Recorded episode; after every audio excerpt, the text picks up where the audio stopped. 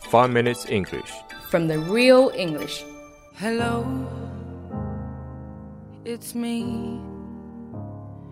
I was wondering if after all these years you'd like to meet to go over everything. They say the time. Hi everyone, 大家好， I'm Cindy. 我就觉得他妈听着就很别 扭。 Okay, Yeah, okay. you are saying. I'm I'm, I'm Jerry. I'm Jerry, guys. I'm Jerry. 我是 Alex，我没变。 We are broadcasting from Sydney, and welcome to the Five Minute English Show. 我们在悉尼为大家广播，欢迎大家收听五分钟英语。我操， Bless you, Alex. Did you catch a cold? 没有啊，但是肯定是有人在说我坏话，你知道吗？如果今天是真的 Cindy 在的话，那肯定是你说的。 Well, you are a pretty horrible person, so So，我最讨厌就是别人在我背后说坏话，你知道吗？有什么话就要像像 Jerry 一样， 呃，当面跟我讲。 well, Alex. Let me tell you something. Deep down, I think you're an evil man. 你妹，杰瑞！哎，我问你啊，杰瑞， Yep.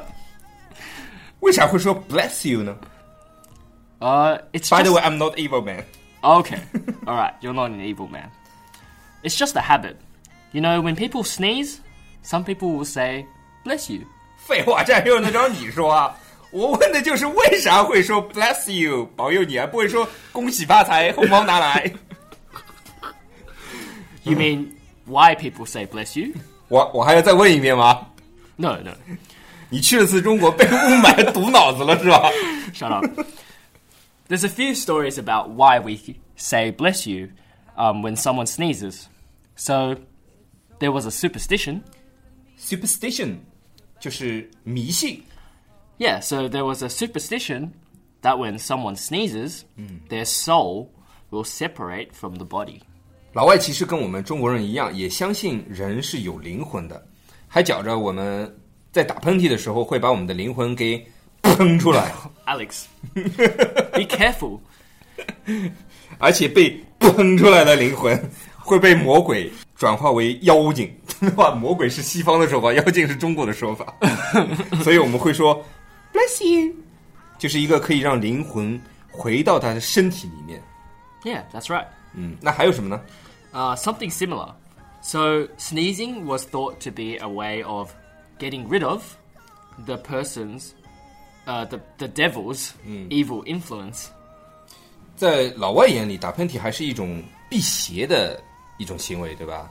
这跟前面的那个讲法好像有点相反啊，一个是 喷出自己的灵魂，一个是喷出魔鬼。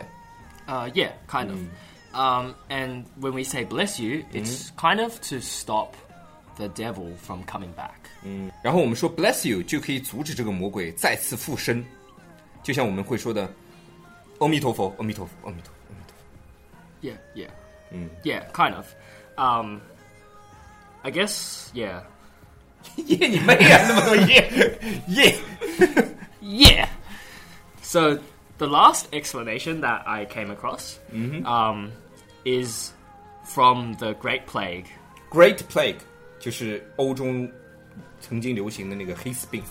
It's pretty sad, actually, the story. Uh, so you see, sneezing was one of the first symptoms of the disease. 哦，我明白了，打喷嚏就是那个黑死病的第一症状，所以说你打了喷嚏，在那时候就是代表了你要死掉 Don't have to say, you know, 啊 die. ，die Okay. it means that you probably were going to pass away very quickly. 啊，打个喷嚏就说明你马上要上西天了，对吧？然后呢，干嘛要说 bless you 呢？ So bless you was to like wish you a happy life after you pass away. 所以说 bless you 就是祈祷你能够平安的上西天 喽。 Alex, 当当当当当当，你当你当当当当当。 Alex, it has nothing to do with that show, okay? OK， okay, so by the way, you can say bless you to a complete stranger. For example, when we're on the train and the person next to us sneezes, we can say bless you. 我我们在坐地铁的时候，如果旁边有陌生人打喷嚏的话，当然如果是美女的话，你就可以说 “bless you”；如果是个臭老头子的话，赶紧走开啊！我靠，怎么那么不讲文明，还乱打喷嚏？ Uh, no. Well, yeah, oh no. You have to say 耶、还是 no？ you have to say bless you to everyone, 呃 to people you know and to people you don't know. 就是男生就可以用 “bless you” 和美女搭讪 No. ，yes。OK，那我们今天的节目就到这里了，我们下期见。 Okay, that's all we have for today. I'll see you guys next time. 哇哦哇哦 oh. 哦！如果大家喜欢我们的节目的话，可以在荔枝 FM 里搜索“五分钟英语”，那个黄色背景的爆炸头就是我们了。喜欢我们的话，请订阅我们的节目，或者给我们点赞以资鼓励。也欢迎大家能够转发我们的节目，让更多的朋友能够参与到我们的节目中来。大家如果对我们的节目有什么意见或者建议，或者只想找我们聊聊的话，可以加我微信，不是微信公众账号，是我私人微信号 a l e x 下划线 z q 下划线 y u。大家也可以在节目下方看到我的微信号，复制粘贴就可以啦。我会在微信里发红包的哦。 do do do do do do do do do do do